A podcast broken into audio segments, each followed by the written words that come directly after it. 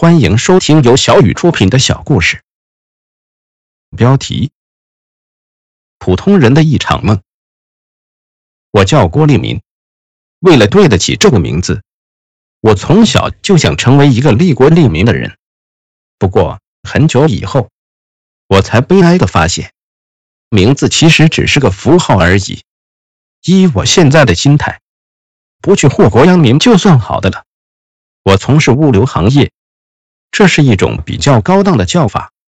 其实我只是个快递员，好比某个群众演员说自己是拍戏的，又或者一个水泥工说自己是搞建筑的一样，都是听起来比较好听而已。在我从事这个工作以前，我有一个女朋友，她在我心目中一直是个很特别的人，特别的虚荣，特别的自私，特别的拜金，特别的会见异思迁。特别的会朝秦暮楚，以及特别的会口是心非和尔虞我诈。他在我眼里是个很重要的人。所谓的重要，就是他的心机很重，又会不停的向他人索要。那时，我和我的女朋友在一家宠物医院里上班。宠物医院，顾名思义，就是给宠物们看病的地方。但其实，只有里面资深的员工才能给宠物们打针吃药。我们只负责给宠物们洗洗澡、打打扮、谈谈心。虽然我们和宠物们之间都听不懂各自的语言，只能像那些情窦初开的少男少女们一样，相互猜谜语般的去猜各自的心思和喜怒哀乐。在这个穷人们住不起房、看不起病的年代，有钱人家的宠物们却是不用担心这个问题的。更有甚者。有些顾客连他们家里的宠物的一日三餐吃的都是麦当劳和肯德基。残酷的现实告诉我们，在这个贫富悬殊的年代里，我们许多人活得竟不如有钱人家里的一只宠物狗。在我们在这家宠物医院上了三个月左右的班后，我的女友在给一个男顾客的一只受伤流血的宠物狗的洗澡和谈心过程中，最后。逐渐演变成了他和他之间谈心和洗澡，然后开始了他们之间的一段狗血剧般的爱情。那男顾客，我听人说是个官二代，也是个花花公子。他家的宠物狗不光爱吃麦当劳和肯德基，还只爱喝芳香浓郁的茅台酒。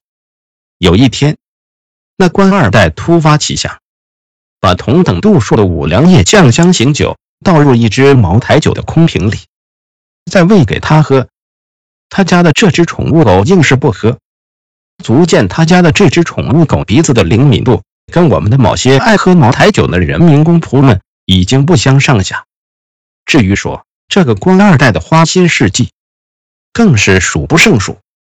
据传闻，全国上下三十多个省份、几十个城市里都有他的女朋友。他泡女孩子时，会选择在东西方的各种情人节和五点二零或双十一里，花钱大送各种礼物。某年的阳历七月七号，为了追一个大学历史系的女孩子，他驾驶着一辆保时捷来到她学校，还硬生生的把阳历七月七号的七七卢沟桥事变说成了牛郎织女相会的日子。可悲的是。这个熟谙历史的历史系女大学生，居然欣然地接受了他。于是，卢沟桥就这样神奇般的成为了他们的鹊桥。可就在一年前的农历七月七号的真七夕里，他后桌的一个来自农村的男同学跟他表白时，他委婉地拒绝了他。他语重心长地和他说：“我们现在都还小，都还没毕业，我们都应当以学业为重。有缘的话。”毕业后再说吧。听呢，一个多么热爱学习的好学生啊！在我的那个很特别的女朋友成为那官二代的女朋友时，她应该已经不能算他的小三了，充其量也只能说是小三十或小三百，也许更贴切实际。在我们分手时，我撕心裂肺地问他：“你就这么喜欢做小三吗？”他一脸无所谓的对我说：“无所谓了。”只要他有钱给我花就可以。我说你这是三观不正。他说三观不正就不正，只要我的五官是正的就好。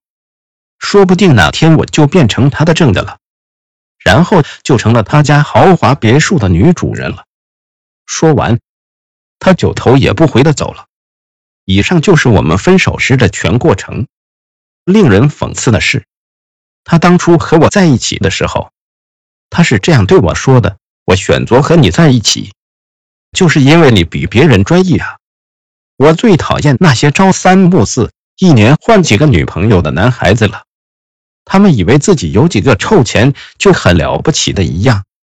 他当初和我说这些话时，还特别的情意绵绵。我现在一想起他当时说的这话，就加倍的感到恶心。悲哀的是，我当时竟把他的话当真了。接下来，还是说说我从事物流行业后的事情吧。所谓的工欲善其事，必先利其器，所以我有必要先讲讲电动车的事。我曾经有两辆电动车被小偷神不知鬼不觉地偷走了，其中有一辆被偷的过程被小区的摄像头清晰地拍摄了下来。于是我选择了报警。警察做了笔录后，让我回去等结果，因为有视频为证。我信心满满的回去等结果。结果是什么结果都没有。后来我医院身边的朋友们，他们全部有这种跟我类似的经历。从此，我对东西被偷去报警能被找回来的，完全失去了信心。后来，我们是发生一件一位年轻的美女被伪劣的充电宝炸毁容的事情。事情的经过是这样的：一个不法分子集团用电话推销的方式，打着某知名品牌。和什么高科技纳米技术，还有只需另付三十九块的快递费就可以免费的领取。结果不法分子们行骗一年有余，敛财无数，上当受骗者数以万计。自那美女被抓毁容被新闻媒体曝光后，才引起警方重视。警方一举把这个不法分子集团销毁。后来，一位警察在接受电视新闻媒体记者采访时，他义正言辞地说道：“接到受害人的家属的报警后，我们高度重视，立即形成专案组，最终一举拔掉了这个非法集团。但同时令我们感到震惊的是，不法分子行骗一年多，上当受骗者也数以万计，但报警的却几乎没有。若非如此，不法分子也不会如此疯狂行骗。”我们也可以早点端掉这个非法团伙，受害者被炸的事件也是完全可以避免的。听到此，电视机前的我们几个曾经被偷过东西后选择报警而无一例外有结果的同事们，异口同声的骂道：“我呸呸呸！我上千块的东西被偷了，报警都没有用；几十块的东西报警会有用才怪！我送快递用的一辆旧三轮三轮电动车。”是从一个维修电动车店里购买的。那修车师傅说自己有十多年修车的经验，专修一些电动车的疑难杂症，最擅长的就是给各类电动车的各个器官做移植手术。凡经他手，再怎么难修的车也能起死回生。他和我说，电动车的电动机就好比一个人的心脏，只要心脏好，其余部位都是些小事情。他又和我说：“我卖给你这辆电动车的电动机非常的好，你买来了后绝对的物超所值。”我看这修车师傅虽然说话喜欢吹吹牛，但也是一脸的诚信。于是，在经过一番的讨价还价后，我以一千八百块买下了他的电动车。十天后，我从我的一个同事那里得知，我买的这辆电动车，其实。正是他的上一个离职的同事以一千块卖给那修车师傅的。当时那修车师傅说他这辆车的电动机不怎么好了，也就是说这车的心脏出问题了，所以最多只能出一千块收购。我听了后表示很无语。接着我那同事和我半开玩笑半认真的说了一句让我俩都很后悔的事情：利民呢？早知如此，不如。我就一千一百块收购了这辆车，再以一千五百卖给你，我就可以赚四百块，他也可以多卖一百块。你也可以少花三百块了。说完，他哈哈大笑。我送的快递大多是一些女顾客从某宝上拍的商品，其中以衣服和化妆品为多。有一个晚上，我在给一位女性老顾客送快递时，她不在家。给她致电后，她要求我给送到附近的一家 KTV 的包厢里去。在赶往此 KTV 的途中，我被小区里一辆停在路边的宝马车给挡住了，过不去。我便停下三轮电动车，目测了一下各自的宽度。为了赶时间，我试图用推车的方式推过去。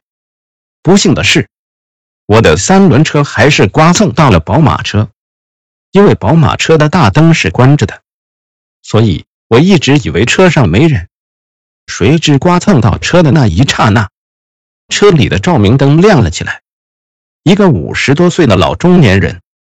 正拥抱着一个二十多岁的小姑娘，那老中年人打开车门后，用手机里的手电筒查看了一下被刮蹭地方，然后和蔼可亲地对我说：“小伙子呀，生活不易呀，所以我一向对你们这些外来务工人员是报以怜悯和同情的。”我见他一脸的慈眉善目，向他连说对不起，他依然面带微笑地和我说。看一辆好好的车被人划得面目全非，那他的心里肯定是不好过的。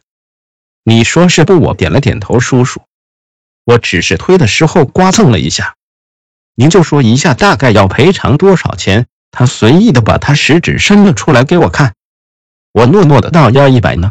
老中年人听了后，原本和蔼可亲的面目马上变了样。小伙子，你真会开玩笑。我这车这么被你一刮蹭，无论拿到哪个修理厂喷一下漆什么的，至少得一千块。我吃了一惊，老先生，不可能要这么多吧？那老中年人的神色立马变得强硬起来，用威胁的语气说道：“那就报警处理吧。报警后，这要是拉到 4S 店里去维修，至少得一千五百。为了不让我接下来几件快递迟到。”最终，我只能不甘心的给他转了一千块钱，然后那老中年人带着他那年轻的姑娘，悻悻的把车开走了。突然之间，我想起一种叫蚂蟥的动物，它最擅长吸人血。我一直以为城市里是不会有这种动物的，谁知它的胃口比一般的蚂蟥还要大，还要擅长吸血。在我将那件快递送到那女顾客那里时，她手里正拿着麦克风，嘴里正唱着裘海正的《爱我的人和我爱的人》，他正以这首歌在向一个有妇之夫的中年人表白，而 KTV 的包厢里还跪着他的前男友，求他回心转意。接下来，我还是和大家说一件比较温馨的事吧。我有一个网友，自称是从事幼师教育工作的，在我们没见面之前。他时常会发一些他和小朋友们一起互动玩游戏的照片给我看，直到有一天，我们在一家他指定的咖啡店里见了面。他和我玩掷骰子的游戏，就是谁输了谁就干掉一杯咖啡。我当时心里就想了，真是一个好老师。这大概是因为怕孩子们寂寞吧，所以平时可能也会教孩子们玩掷骰子的游戏。在玩这游戏的过程中，我们各有输赢，只是他喝咖啡喝得很豪爽，几乎是一杯一饮而尽的，真的是吃得苦中苦，方为人上人呐。在我们一共喝了几壶咖啡以后，我去结账的时候，服务员竟然开口说要五百块，我目瞪口呆的说：“不可能吧？喝个咖啡竟然要五百？”服务员说：“因为这位小姐点的咖啡。”是我们店里比较高档的一款咖啡。